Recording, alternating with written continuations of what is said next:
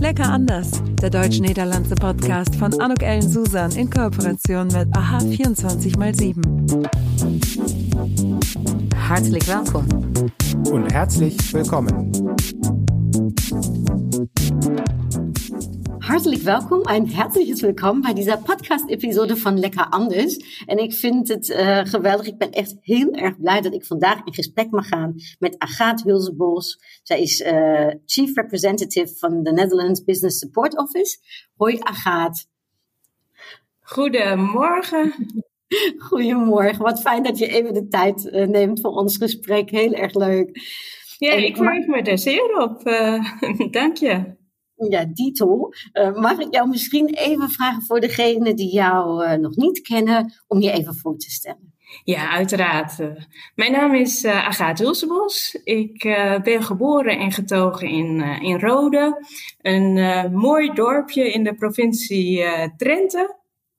Um, na mijn opleiding uh, voeding en diëtetiek, die ik in uh, Groningen heb gevolgd, ben ik uh, voor mijn werk naar Amsterdam verhuisd. En heb daar onder andere in de voedingsmiddelenbranche gewerkt. En um, ja, ik woon nu alweer ja, iets langer dan vijf jaar in, in Sindelfingen. Dat is in Zuid-Duitsland, in de buurt van Stuttgart. En verder ja, sport ik graag in mijn vrije tijd. Het liefst hardlopen en fietsen. Maar ja, zoals nu in de winter ga ik ook graag uh, skiën en uh, langlopen. Oh, heerlijk. Ja, fantastisch mooi hier in het uh, Zwartswald. En daarnaast vind ik het fantastisch om te reizen. Ik vind het bijzonder om verschillende culturen te leren kennen. En ja, ik heb al aardig wat van de wereld mogen zien. Oh, wat spannend, uh, Agathe. Maar dan, dan is direct mijn vraag van de hele wereld mogen zien. Ja, uh, wie bist du dan in Duitsland terechtgekomen in de Nähe vom Schwarzwald? je mag antwoorden in welke taal je graag wilt antwoorden. Je merkt, ik switch ook een beetje hin en her met mijn sprachen, also ben gespannt. Um, ja, hoe jouw weg dan de, de grens over naar Duitsland uh, is geweest. Ja, nou ja, ik habe einen deutschen Freund. Ah. Und äh, wir haben uns äh, während eines Urlaubs in äh, Peru kennengelernt. Ach. Und äh, nachdem wir drei Jahre lang zwischen Amsterdam und Stuttgart gependelt sind, äh, hatte ich das Glück, über meinen äh, ehemaligen Arbeitgeber äh, versetzt äh, zu werden. Und ähm, ja, zu dieser äh, Zeit arbeite ich für äh, Unilever Niederlande. Ah. Und äh, bei Unilever Deutschland äh, suchte man jemanden äh, mit meinem Profil. Also ja, war äh, der Schritt äh, schnell gemacht. Dat kan ik me direct voorstellen. En het, ik, inderdaad, het is vaak zo of de liefde of het werk. Een van de twee vaak de reden om, uh, om in ons landje terecht te komen. Oh, wat mooi. En dan in Peru. De ja. andere kant van de, van de wereld, fantastisch. Ja. En uh, je zei net van, uh, je had voor Unilever gewerkt en nu werk je uh, voor de NBSO. Ja, dat, misschien Klopt. kun je even uitleggen wat het bedrijf doet, waarvoor jullie staan. Maar ja, wat spannend um, om, om die switch zo te maken ook. Ja, absoluut, absoluut. Ja, ik werk um, ja, nu zo'n drie jaar bij het MBSO in Stuttgart. En um, MBSO staat voor Netherlands Business Support Office. Mm -hmm. En uh, dat, uh, dat is een handelskantoor van de Nederlandse overheid uh, in het buitenland. En wereldwijd zijn er op dit moment geloof ik 22 kantoren. Oké. Okay. En wij zijn onderdeel van Rijksdienst voor Ondernemend Nederland. En um, samen met het uh, postennetwerk hier in Duitsland, dat uh, bestaat uit de ambassade in Berlijn, de twee consulaten in Düsseldorf en München en de twee andere MBSO's in uh, Hamburg en Frankfurt, Frankfurt mm -hmm. um, ondersteunen wij Nederlandse ondernemers die zaken willen doen in, in Duitsland. En elke post heeft een thematische en een regionale focus. Oké. Okay. En uh, vanuit het uh, MBSO Stuttgart um, ja, richten wij ons onder andere op het thema gezondheidszorg en uh, fietsinfrastructuur. En de dienstverlening die wij bieden, ja, dat is bijvoorbeeld het leveren van marktinformatie. Mm -hmm. um, het organiseren van matchmakings, delegatiereizen, webinars, beurzen. Maar ja, wat ook belangrijk is, het, is het in contact brengen van Nederlandse ondernemers met de Duitse stakeholders. Mm. Wij kennen uh, ja, de lokale markt gewoon heel goed. We hebben een uitgebreid netwerk en kunnen daarmee eigenlijk de ondernemers goed op weg helpen met, ja, met de eerste stappen richting de Duitse markt. Ja, ik stel me dat waanzinnig relevant ook voor de Nederlandse ondernemers voor. Want er is ook zoveel bedrijvigheid hè, tussen onze twee, twee landen. Ja. En ehm, wat ik mij ook kan voorstellen, zeker in deze tijd hè, waarin we nu op dit moment verkeren. Hè, dus uh, we hebben het gesprek in januari 2021, voor degene die misschien op een wat later tijdpunt uh, naar luistert. Dus op dit moment ja, hebben we toch best last van de verschillende regelingen rondom corona. Um, en ik kan mij voorstellen dat dat ook invloed op jullie werk heeft en ook op de Duits-Nederlandse betrekkingen. En waarschijnlijk is jullie werk des te belangrijker nu ook op dit moment. Ja, ja, dat klopt wat je zegt. De coronapandemie heeft eh, echt uh, sterke invloed uh, op ons werk. Um, events zoals, uh, nou ja, wat ik net ook zei, beurzen en delegatiereizen um, vonden altijd fysiek plaats. En, en dat, dat kon in één keer niet meer. Um, dus wij zijn ook overgestapt op het aanbieden van digitale events. En um, zo heeft het MBSO Stuttgart een samenwerking um, met de Trade and Innovate partners een uh, serie aan e-health webinars georganiseerd. En om even daar een voorbeeld van te geven, een van de webinars uh, die wij georganiseerd hebben was een uh, digitaal pitch event. Mm waar Nederlandse bedrijven voor een, uh, een vakjury bestaande uit uh, Duitse zorgverzekeraars en ziekenhuizen hun product konden presenteren. Cool. En ja, wat wel leuk was om te zien is dat dit format, ondanks dat het uh, digitaal was, toch heel succesvol is gebleken. Um, en naar aanleiding van dit pitch-event uh, ja, lopen er meerdere gesprekken tussen de pitchkandidaten en de juryleden over een uh, mogelijke samenwerking. Dus ja, het feit dat we dit ook digitaal uh, kunnen bereiken, um, ja, daar zijn we gewoon heel blij mee. Um, ja, verder zien we natuurlijk dat de coronapandemie ja, de internationale handel hard heeft geraakt.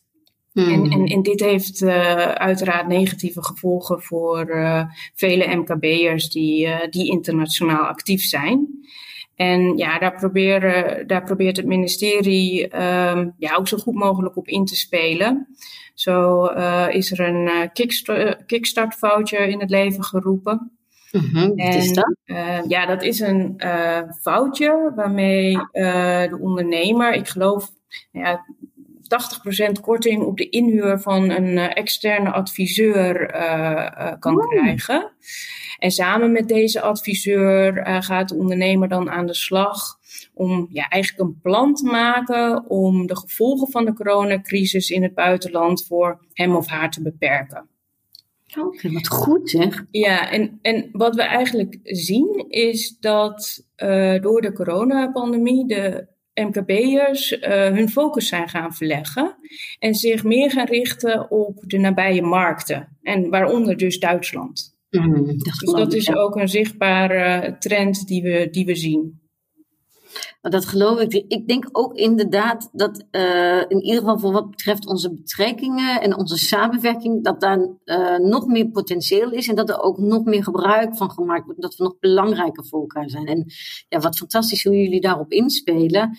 Uh, ik denk inderdaad, hè, met de digitaliteit van vandaag en zeker, ik zeg maar op de Nederlandse kant, daar zie ik ook die, dat digitale ontzettend, dat je best veel kunt doen. En als ik goed begrepen heb, want ik ben uh, heel vereerd dat ik host mag zijn van jullie volgende webinar. Ja.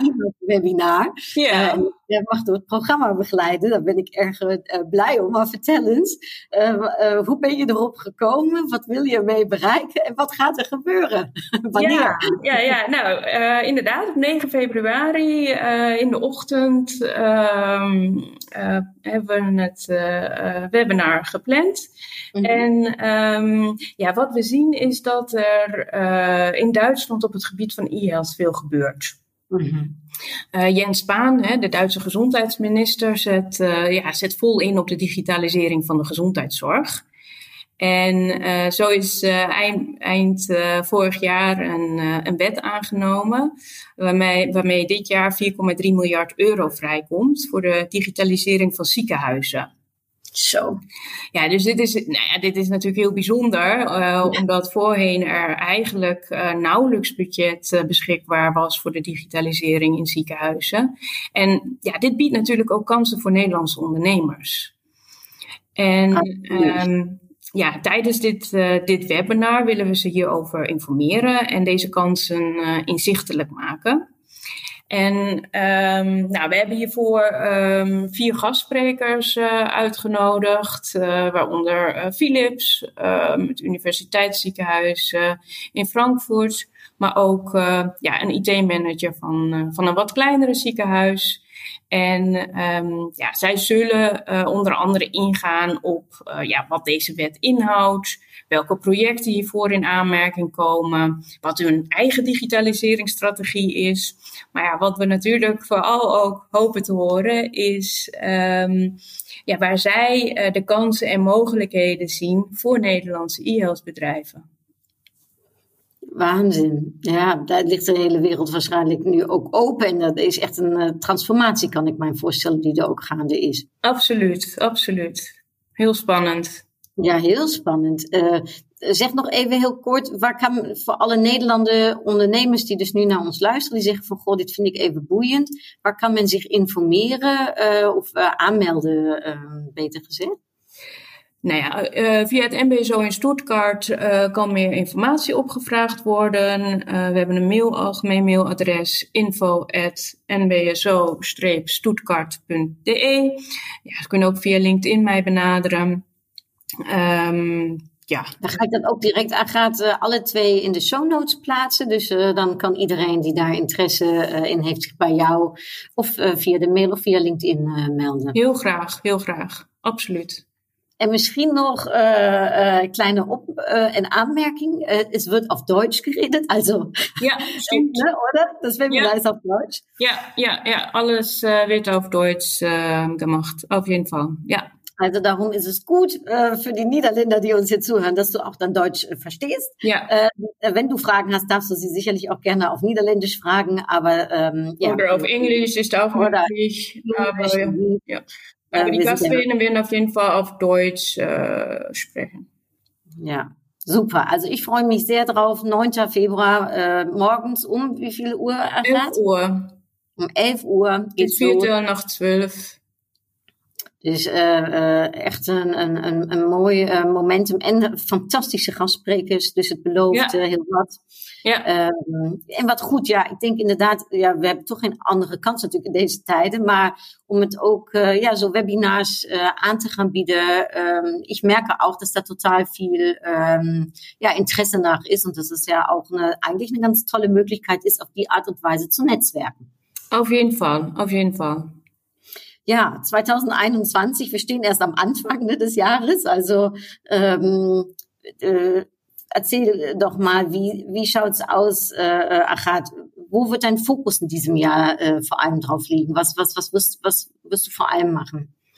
Ja, uh, we hebben denk ik echt een, uh, een, een zeer interessant jaar voor de boeg. Ja, dat geloof ik ook. um, we gaan dit jaar starten met een uh, PIB e-health. Uh, ik zal het wel even kort toelichten. um, PIW uh, staat voor Partners for International Business. En dat is een uh, programma vanuit RVO. Um, waarmee een, een cluster van Nederlandse bedrijven in een publiek-private samenwerking hun internationale ambities kunnen realiseren. Nou, dat uh, PIB wordt altijd in nauwe samenwerking uh, met het cluster, RVO en het postennetwerk uitgevoerd. Mhm. En ja, de PIB is er eigenlijk voor bedoeld en is in het uh, leven geroepen, aangezien we zien dat ondernemen in het buitenland gewoon niet altijd makkelijk is. Mhm. Je kan te maken krijgen met uh, handelsbarrières, onvoldoende kennis bij lokale overheden, um, nadelige lokale wetgeving, et cetera. Um, en ja, samenwerken met andere bedrijven uit dezelfde sector en samenwerking met de Nederlandse overheid um, kan ervoor zorgen dat je, dat je sterker staat. Absoluut. En uh, we uh, ontwikkelen dan samen met het cluster een uh, nou, driejarig actieplan. En um, ja, waarin dan de strategische activiteiten staan om het cluster, maar ook mm -hmm. om een sector, in dit geval dus e-health, zo goed mogelijk te positioneren in het buitenland. Dus dat is, um, nou ja, dat is één ding dat gaat, gaat lopen dit jaar. En uh, naast de sector gezondheidszorg gaan we ons als MBSO uh, Stuttgart ook meer focussen op het thema fietsinfrastructuur. Oh. Er gebeurt op dit moment ook ontzettend veel. Ja. Um, nou ja, zoals, zoals de meesten wel weten, uh, ja, staat Duitsland voor dezelfde uitdagingen als, als andere EU-landen. klimaatveranderingen, um, verkeersopstoppingen, luchtvervuiling. En um, ja, de, de fiets wordt toch wel gezien als het passende antwoord uh, op, veel, op veel van deze uitdagingen. Ja, en zo en, lekker typisch Nederlands vind ik het, ja. Wat zeg je? Ik zeg, en zo lekker typisch Nederlands ja, vind ik nou, precies, absoluut, absoluut. En uh, nou ja, Duitsland heeft natuurlijk ook het klimaatakkoord uh, van Parijs getekend. En um, nou ja, streeft daarmee ook uh, in 2030 naar een vermindering van de CO2-uitstoot met 40% ten opzichte van 1990. Dus ja, in dat kader heeft de bondsregering uh, aangekondigd de komende jaren met uh, 900 miljoen euro in de uitbouw van de infrastructuur te willen investeren. Uh, juist om deze klimaatdoelen ook uh, te kunnen uh, realiseren. Wauw. En nu ook met de coronapandemie heeft dat ook ja, tot gevolg dat mensen, en voornamelijk ook in de steden, steeds meer kiezen voor de fiets. Mm. En de fietsverkoop is sinds de coronapandemie nog niet zo hoog geweest in Duitsland. En ja, dat, dat, dat maakt, hè, deze trend maakt het dan nog een keer extra duidelijk hoe, uh, ja, hoe groot de noodzaak is om de bestaande fietsinfrastructuur te verbeteren en, uh, en uit te bouwen. En... Ik vind persoonlijk, maar dat, als ik dat mag zeggen, mijn persoonlijke mening, uh, Nederland vind ik echt uh, daarin een voorbeeld yeah. uh, van hoe dit gebeurt en dat hele knotenpuntennetwerk yeah. hè, uh, wat er is. Yeah. Um, ja, ik, ik omarm iedereen die probeert om dit ook in Duitsland in gang te gaan zetten. Want ik denk dat we daar echt nog best wel wat van te leren hebben. Maar ja, ook fantastisch dat dat een beweging gezet wordt. Super aangaat. Ja, en, en ja, het land zelf is er gewoon ook echt heel, heel druk mee bezig. Er is een uh, een fietsplan uh, opgesteld om het fietsen aantrekkelijker, maar ook zeker, dat is ook belangrijk, veiliger te maken. Mm -hmm. En, um, en er worden echt concrete maatregelen uh, genomen om, ja, om, om het fietsen um, ja, um, veiliger en uh, aantrekkelijker te maken. En uh, wat we zien, omdat het in Nederland natuurlijk uh, al goed geregeld is, um, zien we dat Nederlandse bedrijven ook grote belangstelling tonen voor de Duitse markt. En zij zien hier gewoon enorm veel potentieel. Ja. Ik heb uh, ook over het eerste wat je zei over hè, dat je samen uh, dingen aangaat. Ik volg altijd een um, uh, Afrikaanse spreuk en die heet alleen ben je sneller, samen kom je verder. Ja. En daar geloof ik heel erg in, in wat ook de samenwerking betreft, dat het van zoveel meerwaarde is. Dus wat heb je voor leuke projecten op de focus staan voor 2021 gaat? Ja, absoluut. En ook zo belangrijke en ja, ook boeiende trajecten inderdaad. Wat goed. Ja, ja. Wat, we, wat mijn... we wel zien ja. is dat het, en dat, dat zien we sowieso, dat zien we zowel in de, nou, in de, in de gezondheidszorg, dus bij e-health, maar ook hier bij de fietsinfrastructuur. Ehm, ja, dat het, dat, dat het niet makkelijk is voor Nederlandse ondernemers. Um, je krijgt te maken met uh, ingewikkelde federale structuren, um, onduidelijke financieringsstromen, uh, bureaucratische belemmeringen, et cetera.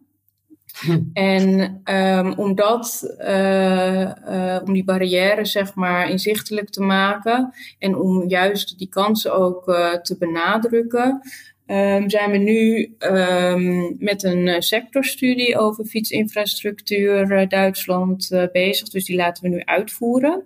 Oké. Okay. en ja, om, om, om echt uh, inzicht te geven dus in um, hoe het hier functioneert, waar de kansen liggen. Um, zo om, om de Nederlandse bedrijven het iets makkelijker en inzichtelijker uh, mm. te laten krijgen. En eind februari zullen we die studie afronden. Dus we okay. hopen in maart, april uh, de resultaten van die sectorstudie aan de Nederlandse ondernemers te kunnen presenteren. Mooi. Want dat geloof ik inderdaad wat jij uh, zegt, Agathe. Mm, het is niet altijd even zo makkelijk hè, als je over de grens wilt werken. Want uh, ja, wij zijn wel heel erg dicht bij elkaar. Maar ja, daarom heet mijn podcast ook lekker anders hè, en mijn boek. Want we zijn wel uh, heel dicht, maar toch zijn we ook een beetje anders. Weliswaar lekker anders, maar toch, je moet het wel even allemaal weten. Dus um, ik weet niet, um, wellicht even algemeen gesproken, uh, Agathe. Ja. Welke tips geven jullie aan bedrijven die over de grens willen gaan werken? Wat, wat, wat geven jullie hun mee? Ja, um, eigenlijk precies wat je zegt. Het, het, het, het lijkt makkelijk, maar dat is het gewoon absoluut niet. En um, als je zaken wilt gaan doen in Duitsland, moet je dit echt serieus aanpakken. Um, je moet goed voorbereid zijn, je moet capaciteit hebben, tijd, kennis, budget. Um, en ja, wat we gewoon zien is dat het essentieel is dat je de lokale markt goed kent. Mm. Dat je weet hoe de wet en regelgeving in elkaar steekt, um, hoe bijvoorbeeld de vergoedingssystemen werken, uh, wie je concurrenten zijn. En hè, dat, dat zijn ook allemaal punten waar wij als postennetwerk of als MBSO bedrijven ook goed over kunnen informeren. En dat doen we bijvoorbeeld ook aan de hand van sectorstudies. Um, maar verder moet je ook een duidelijke, ja, zoals we zeggen, unique selling point uh, voor je product uh, of dienst hebben. En um, ja, wat echt heel belangrijk is, is dat je gewoon klaar bent om op de Duitse markt, uh, de, de Duitse markt op te gaan. mocht je product nog in ontwikkeling zijn, dan adviseren we toch vaak om, om te wachten. Mm. Um, wat belangrijk is, is dat je eerst succesvol bent op de Nederlandse markt, dat je dat ook kan laten zien voordat je de stap zet uh, naar de Duitse markt.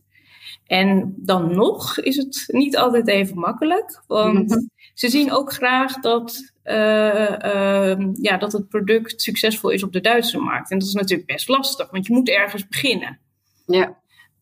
Um, daar adviseren wij uh, vaak om um, eerst een pilot te gaan draaien in Duitsland. Slim, ja. Ja, en om dat te ondersteunen um, um, bieden wij ook een subsidieregeling aan. Dat is de DAI-subsidieregeling. Uh, dat staat voor demonstratieprojecten, haalbaarheidsstudies en uh, investeringsvoorbereidingsprojecten. Mm-hmm. En ja, deze subsidie biedt echt uh, financiële ondersteuning om dus die pilot in het buitenland te kunnen uitvoeren. En goed, ja, zeker in Duitsland um, denk ik dat dat echt heel waardevol is.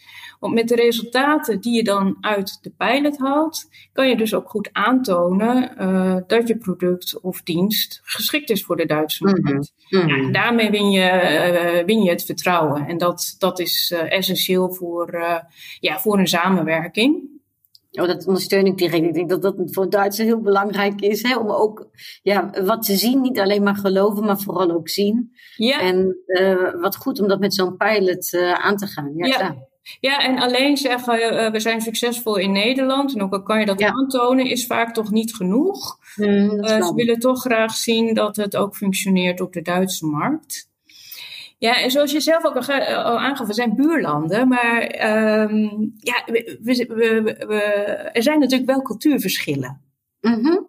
En uh, ja, ik denk toch dat het goed is om daar uh, rekening mee te houden. Um, ja, zo hebben ze in, in Duitsland bijvoorbeeld een formelere spraakvorm. Ja. Het tutoyeren is natuurlijk minder geworden als in Nederland. En ja, uit respect en uit beleefdheid spreken Duitse zakenpartners, maar ook vaak collega's onderling. Daar moest ik zelf ook wel aan doen. Hmm.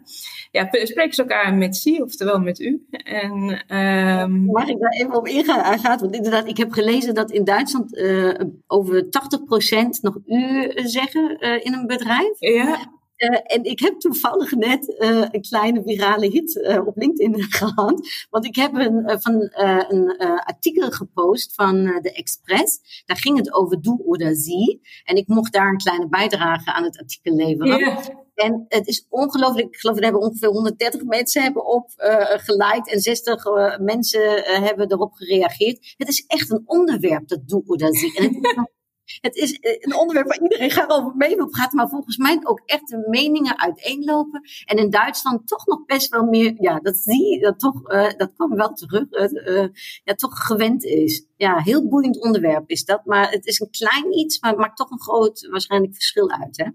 Ja, absoluut. En uh, ik moet zeggen, persoonlijk, uh, uh, in het zakelijke leven is het duidelijk. En, en daar kan ik ook heel um, ja, makkelijk die switch maken. Mm. Maar ik moet zeggen, in privéleven vind ik dat wel lastiger. Met name ook als, als buren die um, mij sietsen. Um, en ja, dat, dat zijn we gewoon echt niet gewend. Nee, dat kan ik maar voor. Dat is best een verschil. Ja, ja. En dan natuurlijk ook um, de gewoonte om, om in Duitsland elkaar aan te spreken bij de achternaam, voorafgegaan door her of vrouw. Ja. Dus het is allemaal iets, uh, iets formeler titel. Academische titel uh, is natuurlijk van, uh, van groot belang. Ja.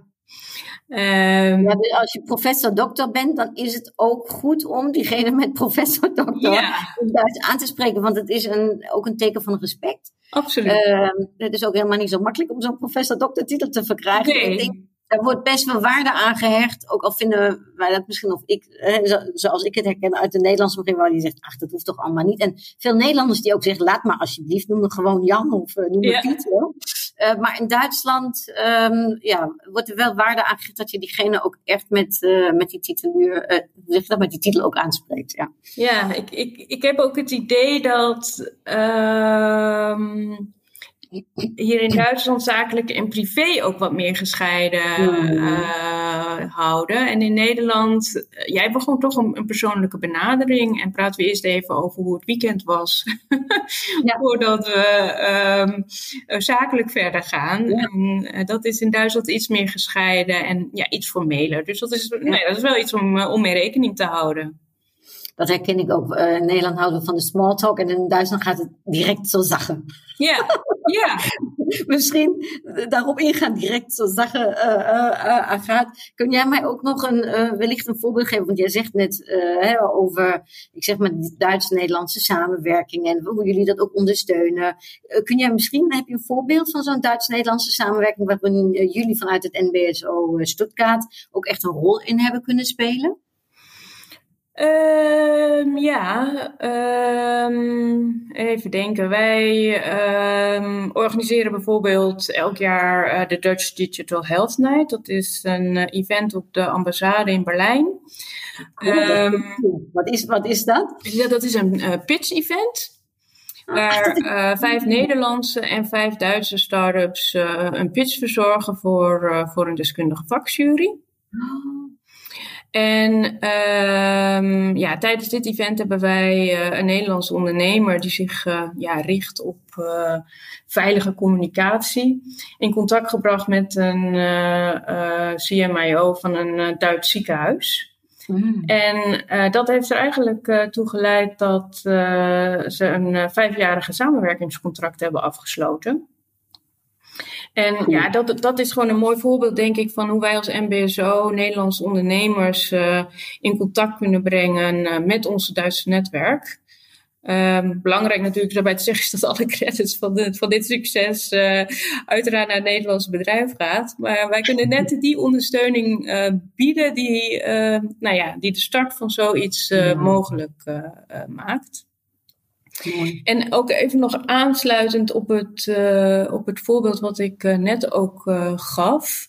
Um, wij kunnen ehm, ja, ook een, een rol spelen door bijvoorbeeld juist de Nederlandse ondernemers te wijzen op um, kansen die wij signaleren op de Duitse markt. Ja.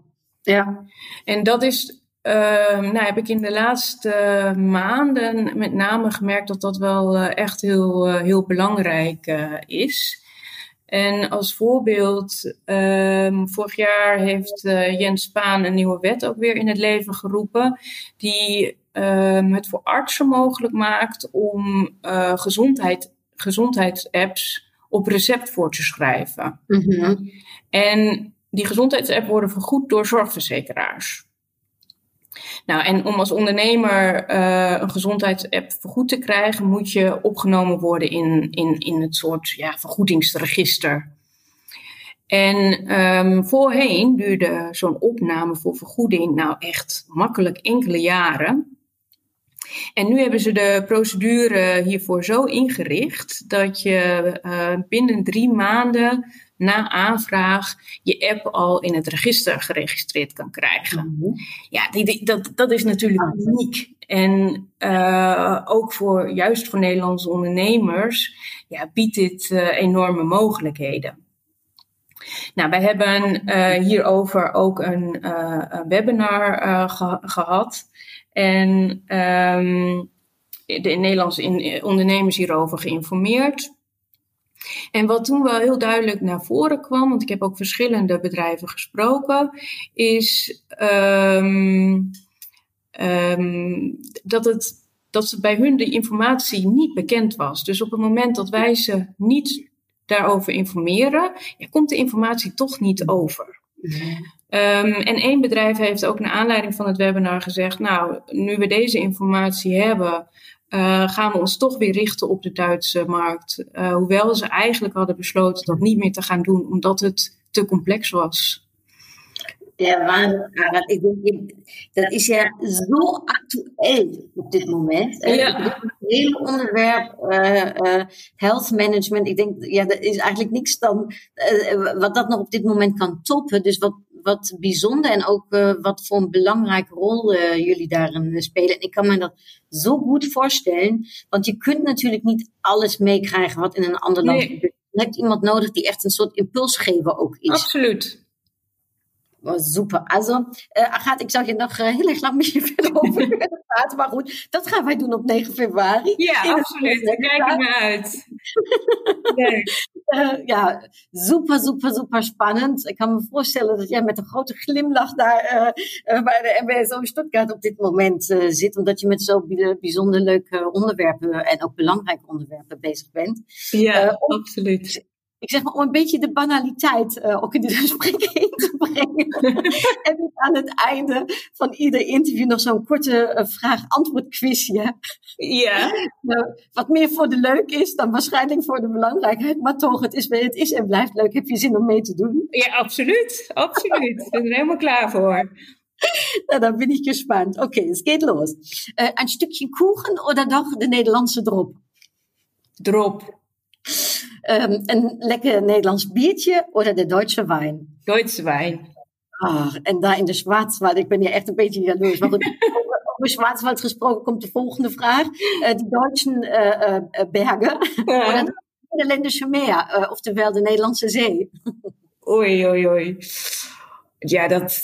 dat ehm, ich würde sagen Bergen am See. Bergen am Meer.